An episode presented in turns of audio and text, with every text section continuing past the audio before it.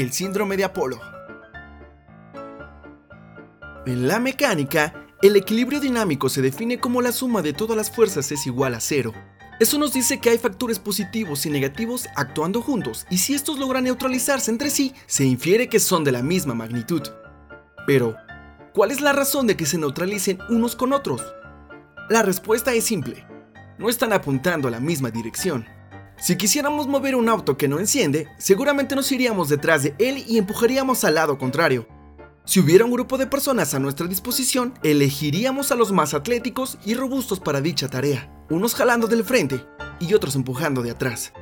Pero si, por criterios propios, uno empuja hacia adelante, otro hacia atrás, uno por la puerta del piloto y otro por la del copiloto, ese auto no iría a ningún lado, y cada uno de ellos trataría de convencer a los demás de hacerlo en la misma dirección que él.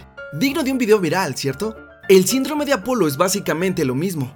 Un grupo de gente muy capaz, empujando para la dirección que según su criterio es la correcta. Y vaya, criterio es casi eufemismo, pues en realidad no es más que el ego de cada persona haciendo su voluntad.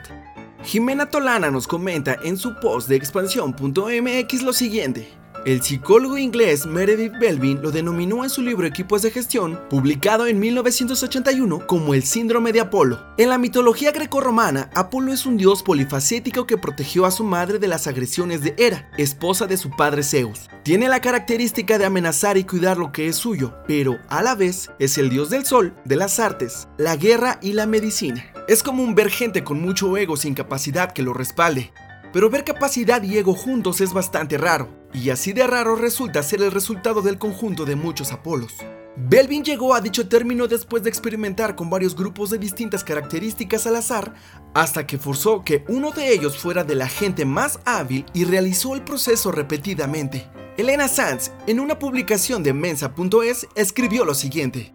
El equipo Apolo parecía ser una combinación irresistible que los investigadores de Belvin repitieron en 25 ocasiones. Los resultados no fueron buenos. Los equipos Apolo solo quedaron en primer lugar tres veces o un 12% del tiempo. La clasificación más habitual para el equipo Apolo fue el sexto lugar de 8 equipos, el 24% de las veces, y el cuarto lugar el 16%. Muchas personas están en esos niveles de liderazgo debido a que parte de su formación pudo incluir el ser agresivo para alcanzar las metas o tener que lidiar con colaboradores que simplemente eran peso muerto y tuvieron que valerse por sí mismos. Siempre lo hicieron a su manera, como quisieron. Funcionó y eso lo hicieron ley. Además, no podemos negar que el sobresalir puede resultar beneficioso en muchos casos. Al analizar la dinámica del conjunto de Apolos, los defectos encontrados fueron demasiado tiempo malgastado en discusiones estériles o destructivas, Dificultad de los equipos Apolo para la toma de decisiones. Los miembros de los equipos Apolo tendían a seguir sus temas favoritos sin tener en cuenta lo que estaban haciendo los otros miembros, y esto dificultaba la gestión del equipo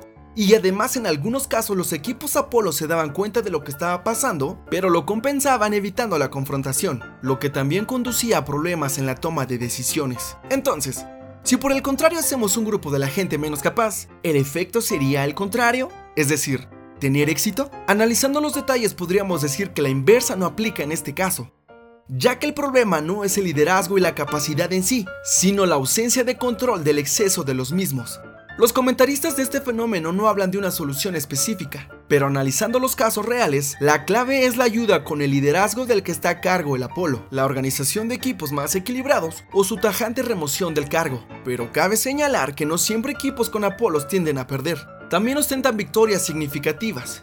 Sin embargo, el hambre de éxito y el compromiso con el cumplimiento de los objetivos puede comprometer la ética o las buenas prácticas de la empresa, por lo que es necesario hacer algo al respecto. Así que, la mentoría de tanta capacidad debe ser de igual proporción y bien dirigida y hasta rígida para la buena canalización de dicho potencial. Sin duda, a más de uno les encantaría estar en un equipo Apolo bien equilibrado.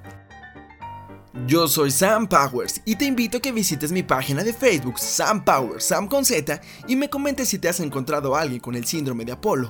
¿Es tu jefe? ¿Es tu compañero? ¿Eres tú? Abramos la discusión. Pasa a saludar y nos vemos pronto en otro podcast de Sam Powers y Motiva Acción.